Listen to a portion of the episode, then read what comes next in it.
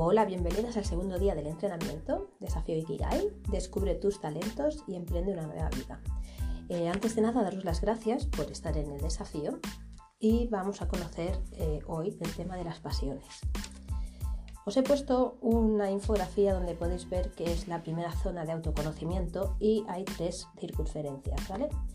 En la primera vamos a hablar de las pasiones e intereses que vamos a hablar hoy y ya mañana pasaremos a las habilidades y competencias y la tercera esfera sería la personalidad y la experiencia.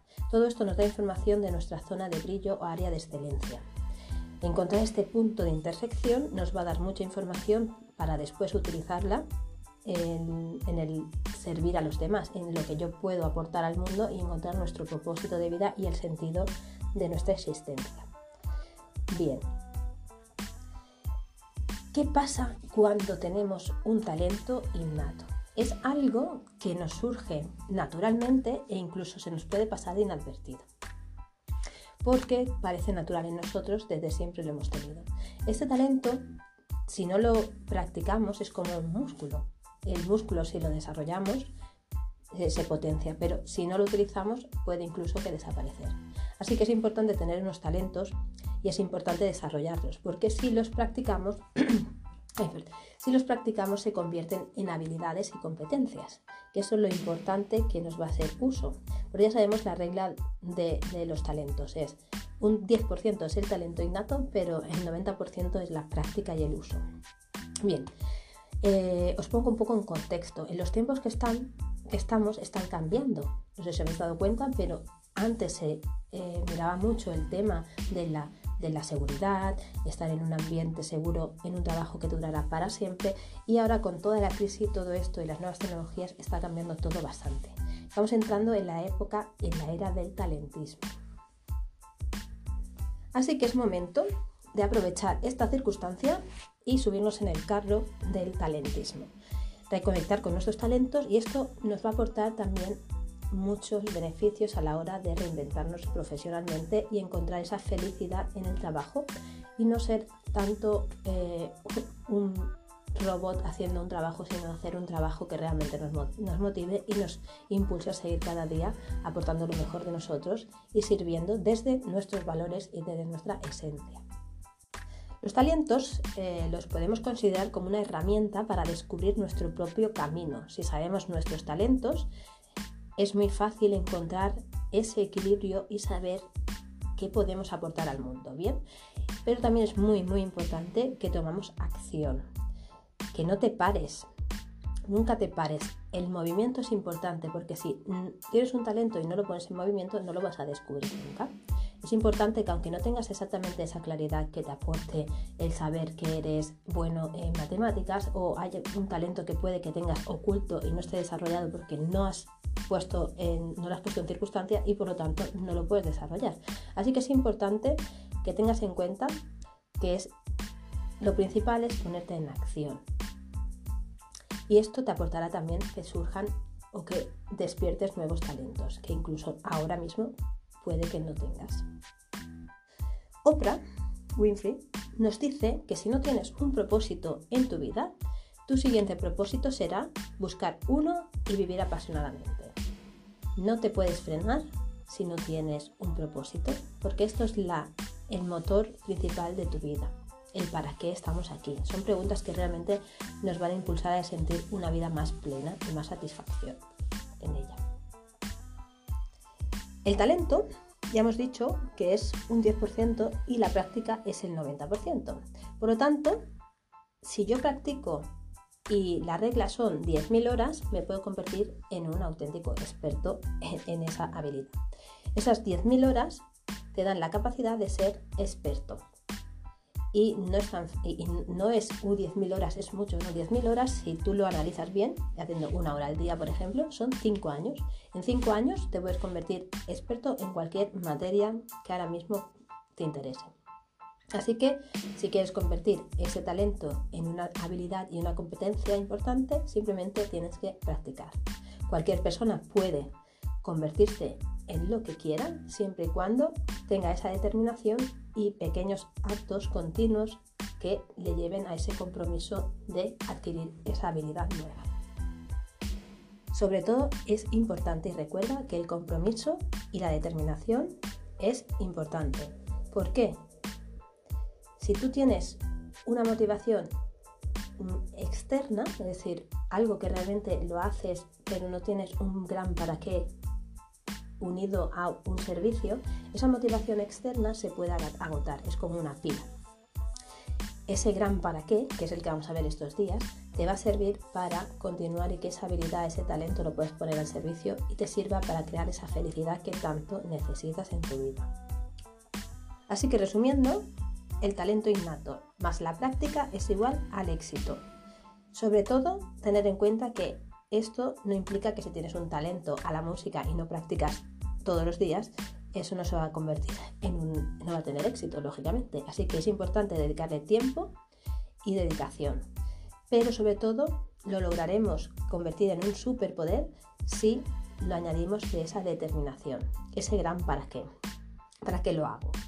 Más allá de un beneficio a corto plazo. Y para terminar, simplemente para gente que tiene mucha variedad y se agobia a lo mejor por, ay, tengo un talento tengo que decidirme por una cosa, eh, explicar que somos multiapasionadas, es decir, tenemos muchas pasiones y a lo largo de la vida podemos ir desarrollando otras más. El hecho de encontrar un propósito ahora no implica que tengamos que renunciar al resto de, los propósitos o de sentidos. Podemos ir variando y en este momento encontrar un propósito es el que te va a dar ese motor y esa energía suficiente para continuar el camino y así inspirar a otras personas. Es muy importante encontrar ese equilibrio porque te va a dar encontrar ese conocimiento, ese autoconocimiento de quién soy yo, cómo puedo aportar algo al mundo o cómo relacionarme mejor en el trabajo, esto me va a aportar muy buenas claves para relacionarme y encontrar ese propósito de vida. Así que os dejo unos ejercicios para que podáis profundizar mejor en este, en este punto y en la mañana trataremos más a fondo lo que son las habilidades. Así que os dejo, así que os dejo, perdón, con los ejercicios de hoy. Si tienes alguna duda, contactarme y sobre todo tener mucha paciencia con vosotras mismas porque sé que es mucho trabajo. Si no lo podéis hacer ahora, os lo dejo el fin de semana para que pongáis al día. Y simplemente espero que disfrutéis viendo los ejercicios y los vídeos que os voy a ir aportando los siguientes días.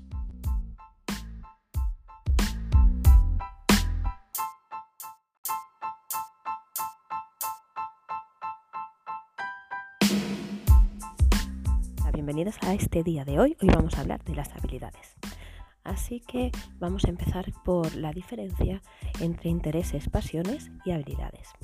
Los intereses son inclinaciones naturales que tenemos las personas hacia una o varias actividades, objetos o individuos. Es decir, que podemos tener muchos o varios intereses y gracias a ellos el trabajo o las actividades que desarrollamos nos resultan más placenteras. Por ejemplo, jugar al tenis, escribir cuentos o coleccionar sellos. En cambio, las habilidades sería para qué soy hábil, qué hago bien. Son estas actitudes que son capacidades que tenemos eh, para realizar determinadas actividades. Actividades que son habilidades desarrolladas mediante la práctica y la repetición, como ya comenté ayer. Se aprenden y se entrenan, por ejemplo, la memoria, la concentración y la destreza manual. Bien, algunas personas nacen con ciertas habilidades y las demuestran durante la temprana edad. Esas capacidades le ayudan a relacionarse mejor, estudiar o trabajar, pero la buena noticia es que esas habilidades también se pueden aprender y desarrollar. Un ejemplo sería de habilidad que se puede aprender o mejorar es la destreza para gestionar mejor nuestro tiempo o aprender a cantar. Entonces las habilidades son las competencias que tiene una persona, son esas cualidades o talentos que le ayudan a realizar una tarea con mayor eficacia tanto en el ámbito laboral o en el personal. Un ejemplo de habilidades sería cuando alguien eh, cuando decimos que alguien es bueno en los idiomas, es decir, que tiene una facilidad eh, para aprender idiomas, por lo tanto sobresale respecto a otros en esta habilidad. Eh, o también en el caso de la cocina. Hay muchas clases de habilidades que serían las sociales, comunicativas, de relaciones, profesionales y un largo etcétera. Para este caso me voy a centrar simplemente en las habilidades para la vida. Os he dejado un PDF con una infografía donde podéis ver las 10 principales que ha hecho seleccionado la OMS eh, para que son habilidades necesarias para eh, relacionarnos bien en la vida y tener éxito y poder tener mejor habilidades con las relaciones, por ejemplo, ¿vale? Sobre todo es importante cuando los niños son pequeños o son adolescentes porque les van a hacer falta a lo largo de su vida. Así que concretando, las tres clases de habilidades principales serían, las podemos agrupar en sociales, que serían interpersonales. Y aquí incluimos la comunicación, la habilidad de rechazo, asertividad, agresividad y empatía. Y la segunda serían las cognitivas, que aquí serían la capacidad de tomar decisiones, el pensamiento crítico, la autoevaluación. Y por último llegaremos a las habilidades emocionales. Estas se encargan de ayudarnos a manejar nuestras emociones, incluyendo el estrés y el autocontrol emocional. Bueno, os voy a explicar más o menos qué serían las habilidades sociales. Serían este conjunto de competencias que desarrolla una persona para expresar sus deseos, opiniones o sentimientos de una forma asertiva y educada, que te permite afrontar determinadas situaciones con los mejores resultados. Tener estas habilidades sociales es saber comportarse en cualquier entorno, ser amable o hostil según te sientas, sabiendo reaccionar de la mejor manera siempre. Y nos beneficia a nivel físico y sobre todo mental. Algunas habilidades sociales son la asertividad, la habilidad de negociación o la gestión del rechazo, la confianza, la cooperación, el liderazgo y la empatía. Bien, ahora pasaríamos a explicar qué son estas habilidades cognitivas y para qué nos sirven. Estas habilidades cognitivas nos ayudan a solucionar problemas, a comprender la secuencia de, de, sucesos, nos hacen ser responsables y utilizar el pensamiento crítico, a tomar entonces mejores decisiones, a mejorar nuestro autoconocimiento y autoevaluación, además de guiarnos con el pensamiento creativo. Y por último, las habilidades eh, de las emociones, que sería cómo gestiono yo mis emociones en el día a día. Esta es el manejo de estas emociones de una forma adecuada, es decir, cómo lo gestiono para que no mm, tome peores decisiones, no me relacione peor con las personas y por lo tanto pueda seguir el camino que realmente es importante para mí. Aumenta por lo tanto la tolerancia ante la frustración, el enfado es menos explosivo, bajas la intensidad en los comportamientos agresivos y descontrolados y genera mejores sentimientos que ayudan a manejar la ansiedad y el estrés con mayor eficacia. Además, utilizas estas habilidades para la automotivación y se actúa con mayor responsabilidad y menos impulsividad. Así aumentas la escucha activa con los demás y mejoran también tus relaciones. Algunas de estas habilidades son el manejo adecuado del estrés, la gestión de la ira y el control de nuestras propias emociones de una manera sana. Como he comentado, las habilidades que ha propuesto la OMS sería una serie de destrezas psicosociales que serían las más relevantes, relevantes para la vida, sobre todo en el desarrollo social de niñas, niños y jóvenes. Estas 10 serían el autoconocimiento, que es lo que estamos viendo en este, en este training gratuito, ¿vale? La empatía, la comunicación asertiva, que es cómo digo las cosas sin que me afecte y poniendo límites. Relaciones interpersonales, la toma de decisiones, la solución de problemas y conflictos, el pensamiento crítico y creativo, el manejo de emociones y sentimientos y como último el manejo de, tensión, de tensiones y el estrés. Como veis, es un conjunto de las principales eh, habilidades o destrezas que he ido comentando de los tres grupos principales.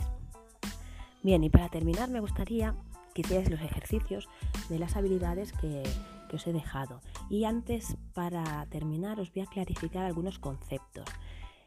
Eh, los conocimientos serían saber y las habilidades serían saber hacer. La actitud es poder hacer y la actitud sería querer hacer. Sabiendo estos conceptos, tú puedes saber y, y, entender estos conocimientos que estoy explicando, pero no se van a convertir en habilidades si no te pones en acción.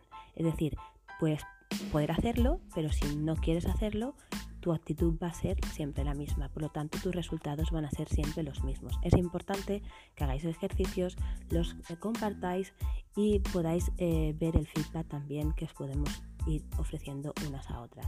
Así que muchas gracias por el día de hoy y mañana más. Nos vemos.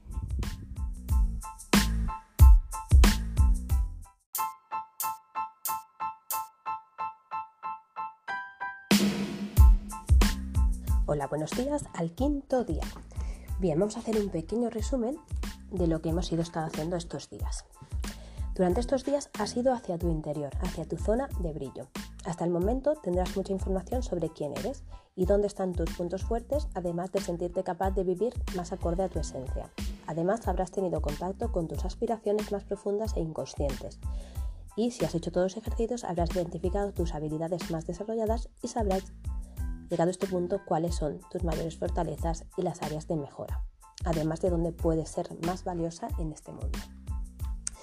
Bien, eh, según los ejercicios que hemos ido haciendo, serían las tres mm, esferas, serían tu zona de brillo o área de excelencia, que yo la suelo llamar así, donde están tus talentos, tus habilidades, tus valores, es decir, quién soy y para qué sirvo. Esto hace referencia a tu autoestima. Y cuando conoces quién eres y para qué sirves, esto te genera más autoconfianza, porque sabes por qué te mueves y ahí aparecen tus sueños y el propósito de tu vida. ¿Soy capaz de hacer esto? ¿Qué necesita el mundo de mí? Esas son preguntas que aparecen en la última esfera del Ikigai, que es la que vamos a ver hoy. ¿Dónde están tus sueños? Que los vamos a pasar a problemas que hay que resolver para bajarlos a tierra, ese objetivo superior y personal que nos va a dar la gasolina diaria y por lo tanto la misión y la visión, que es lo que realmente va a mover tu vida, en cualquier área, incluso emprendiendo o trabajando para otra persona.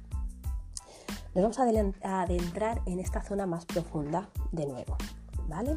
Con los ejercicios, tareas que trabajaste tu autoestima, tu autoimagen, esto genera mayor confianza en una misma. ¿Estás preparada para compartir tus dones con el mundo?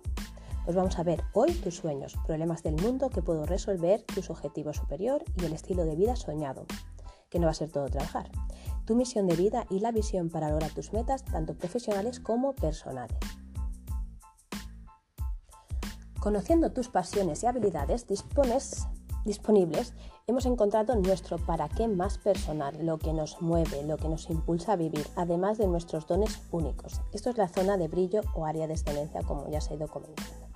Bien, las tres áreas que conforman el Ikigai, la zona de brillo, corresponderían a las necesidades humanas de supervivencia. Si no conoces un poco las eh, necesidades, te explico brevemente. En la, pirámide de Maslow, más conocida que hay, eh, están las necesidades emocionales que necesitamos todos los seres humanos para vivir, que sería la parte más instintiva, desde la base hasta la punta irían fisiológicas, seguridad, sociales, estima y autorrealización.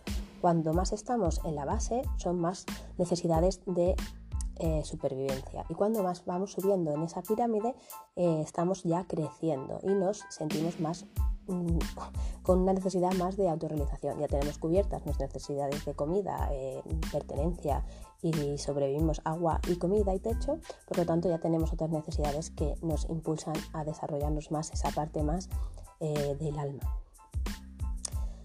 Eh, serían estas más instintivas, las que hemos dicho, las fisiológicas y la de seguridad. Pero bien, vamos a continuar. Me voy a centrar ahora mismo en las necesidades del ser, que serían esas necesidades más altas de la pirámide, que serían las de crecimiento. Es algo necesario encontrar nuestro equilibrio, nuestro verdadero propósito, porque además nos conecta con nuestra propia autoestima y nuestra valoración. Aquí no se valora tanto lo que tienes, sino lo que eres. Es decir, tu semilla, lo que comentábamos en la parte del diagrama, que seríamos nuestro potencial, esa parte que, que somos todos, nuestro verdadero ser. Las necesidades del alma se cubren cuando conoces quién eres y lo compartes con otros. Cuando cubres estas necesidades sientes que automáticamente se llenan los vacíos anteriores. Las búsquedas sin, sin destino, los tengo, los debo, todo esto desaparece. Solo eres. Así que encontrar una razón de existir más allá de ti, de tal manera sin esfuerzo llega a tu autorrealización. Has pasado ya por tu autodescubrimiento, creaste tu autoconfianza, surgió tu acción inspirada y desde aquí es desde donde surge el amor por ti y por la vida. El conocimiento se convierte en sabiduría y llega a la vida la felicidad. Bien, cuando suelo decir esto, la gente piensa, bueno, pero sigo necesitando comer y trabajar, ¿no? Si me dedico a la autorrealización, ¿Cómo me realizo si sigo teniendo la necesidad de trabajar para comer o pagar mi casa? Esta pregunta se resiste siempre con mis clientas o con algunas de mis amigas. No he insinuado que no tengamos que cubrir nuestras necesidades más básicas, sino que se puede lograr por otros caminos más ecológicos y eficaces, sobre todo desde algo que realmente te haga sentir bien. No es cuestión de dejarlo todo, tu trabajo ni tu pareja, sin más. Es solo cambiar de enfoque y de significado a todo lo que has ido creando en tu vida mientras trazas un, un plan B que te lleve de nuevo a tu destino. Solo es bueno reflexionar sobre cómo lo hemos estado haciendo hasta hoy. Si te gusta tu vida como está, genial. Sigue así. Si no, tienes la oportunidad de cruzar la línea. Encontrar alternativas que ayuden a ir tomando otras nuevas decisiones que nos acerquen a nuestra meta final. Vivir, no sobrevivir.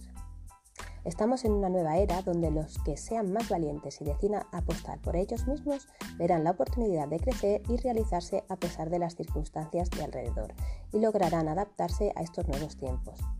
¿Crees que es mejor trabajar en algo que no te hace feliz simplemente por dinero? ¿De verdad piensas que no hay otra alternativa para ti? Solo hay una vida. ¿Cómo piensas vivirla? Recuerda que cuando llegue la hora de dejar este mundo, el 99% de las personas que se arrepienten de todo lo que no se atrevieron a realizar por miedo o porque pensaron que tenían poco tiempo o que tenían todavía tiempo suficiente, se arrepienten de no haber vivido más, de no haber arriesgado más. Solo hay una vida, así que hay que aprovecharla. Cuando llegamos al final de nuestra existencia surgen inevitablemente estas preguntas. ¿Ha valido la pena? ¿Ha tenido algún sentido estar aquí?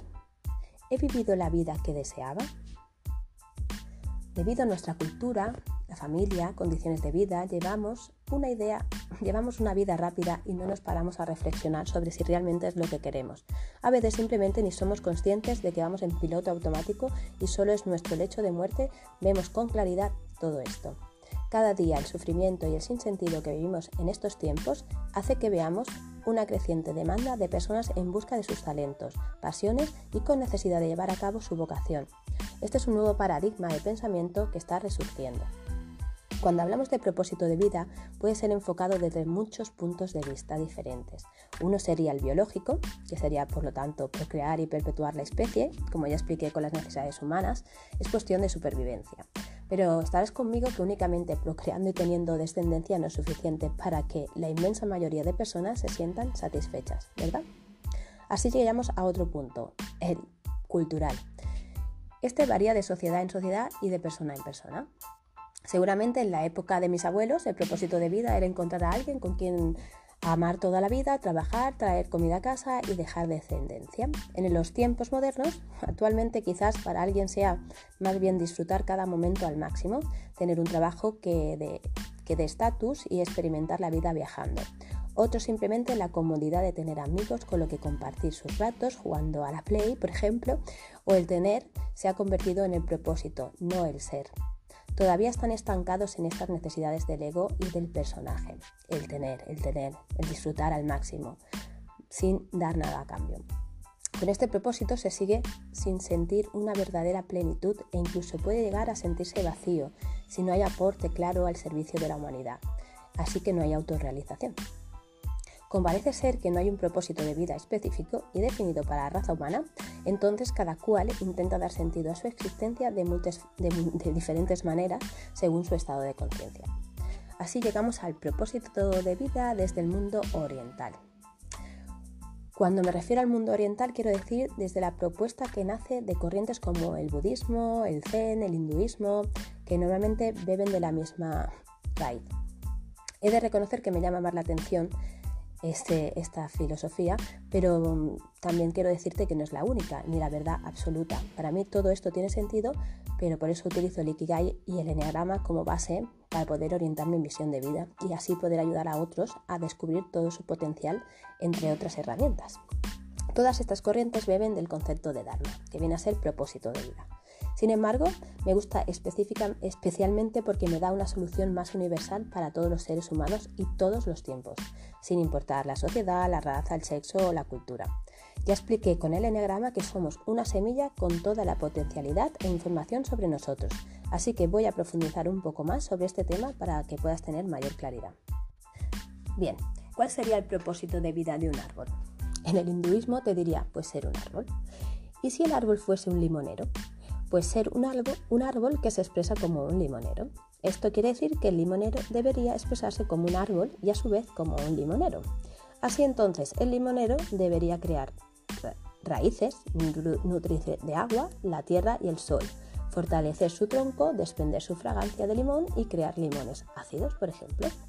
Esto lo vemos claro con un árbol, pero no lo vemos claro con nosotros mismos. Ahora imagínate que el limonero tuviese conciencia de sí mismo, lo que quiere decir que se daría cuenta de su propia existencia. Bien, esto le permitiría separarse de su propia naturaleza como árbol y convertirse en un observador que permite y que percibe su existencia y puede cuestionarla, como hacemos nosotros. Ahora bien, tiene la capacidad de cambiar esa intención que le vino de manera natural. Imaginemos entonces que este limonero observa que cerca suyo hay un naranjo muy majestuoso que tiene una forma diferente, una fragancia, dulce, una fragancia dulce, unos frutos distintos y se compara y decide que quiere ser un naranjo en vez de un limonero. Se esfuerza por tener la misma forma, sacar los mismos frutos, conseguir el mismo sabor, pero solo se siente un fracaso constante y le conduce a un estado depresivo, porque no es un naranjo. El limonero maldice a la vida, a la existencia, porque se encuentra separado de todo y la vida no tiene ningún sentido. Se cree que va sin propósito y entra en una fuerte crisis existencial. Como hemos visto a lo largo de estos días, el propósito de vida de un ser humano es ser un ser humano, expresando sus dones y sus talentos, sin más. Para esto no hay nada, no hay nada que hacer, no hay que hacer ningún esfuerzo, simplemente ser lo que somos es suficiente. Así que déjame hacerte una pregunta. ¿Tú te esfuerzas para actuar como ser humano? Supongo que no. Cuando estabas en tu esencia, esta se mostraba tal cual es y de manera natural. Sin embargo, la sociedad se encargó de decirte desde que eras bien pequeño lo que te salía bien, lo que tenía salida, lo que te gustaría eh, ser para tener una vida digna, lo que es correcto, lo que no, lo que te mereces, lo que no. Y ahí es donde empieza a perderse las personas. A estas alturas, si todavía no sabes cuál es tu propósito de vida, es porque tienes un montón de nubarrones que no te dejan ver. Estás condicionada por años y años de capas de cebolla que te hacen pensar que no tienes ningún talento. Y como dicen muchos de mis clientes, es que yo, Evelyn, no veo nada que se me, debe, se me dé bien especialmente, o algo que me llame la atención. O, por ejemplo, ¿quién soy yo para cobrar por hacer algo que me apasiona? Eso lo dicen de manera automática, pero no es cierto. ¿Qué te hace pensar que tú no ibas a tener un propósito, si hasta la más pequeña de tus células tiene una función clara dentro de tu cuerpo? La consecuencia natural de expresarte tal cual eres en la vida es la conexión con el todo. Entonces, ¿cómo conectar con tu propósito, propósito de vida? Pues para encontrar tu propósito de vida, lo mejor es que se manifieste en las noches oscuras, es decir, los momentos más complicados que has tenido durante tu vida. Las noches oscuras del alma, como decía San Juan de la Cruz, son esos estadios de tu vida en la que todo sale mal. Te sientes desconectado, parece que todo se derrumba a tus pies y caes en depresión o crisis existencial. Lo único que tienes que hacer en esos momentos es no evitarlo, no huir, sino asumir el momento. Y ese es mi consejo, que lo aceptes y dejes que se exprese. Tiene una gran información que darte. Estos momentos son auténticos tesoros para ti. Lo sé, es duro, pero si lo piensas bien son las etapas donde más crecemos y mejoramos como personas. De la misma manera que tu cuerpo se expresa el dolor o la enfermedad para darte un mensaje o hacerte consciente de algo, así también tenemos que prestar atención a nuestros sentimientos. El mensaje que te dan y la oportunidad están ahí mismo.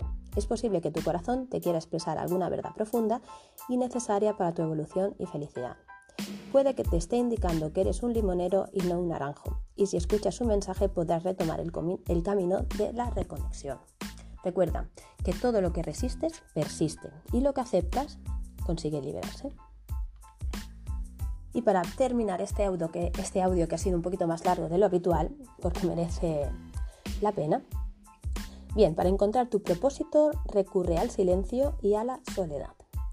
Así que, como te he ido explicando, vivimos en una, sociedad con sobreestimulación, con distracciones constantes y que no nos permiten parar a escucharnos, a sentir nuestra voz interna, ni nuestros miedos ni necesidades.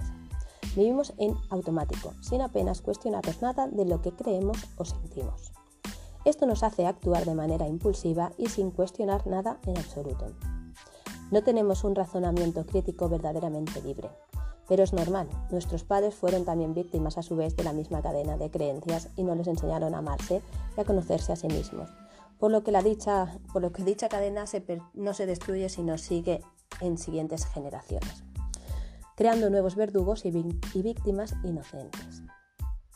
¿Crees que es hora de romper estos contratos familiares inconscientes que te hacen ser esclava de tus reacciones y de tu vida actual?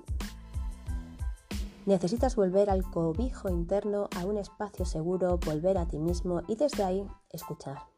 Aunque te cueste creerlo ahora, todo esto te va a ayudar a entender quién eres y cuál es tu propósito de vida.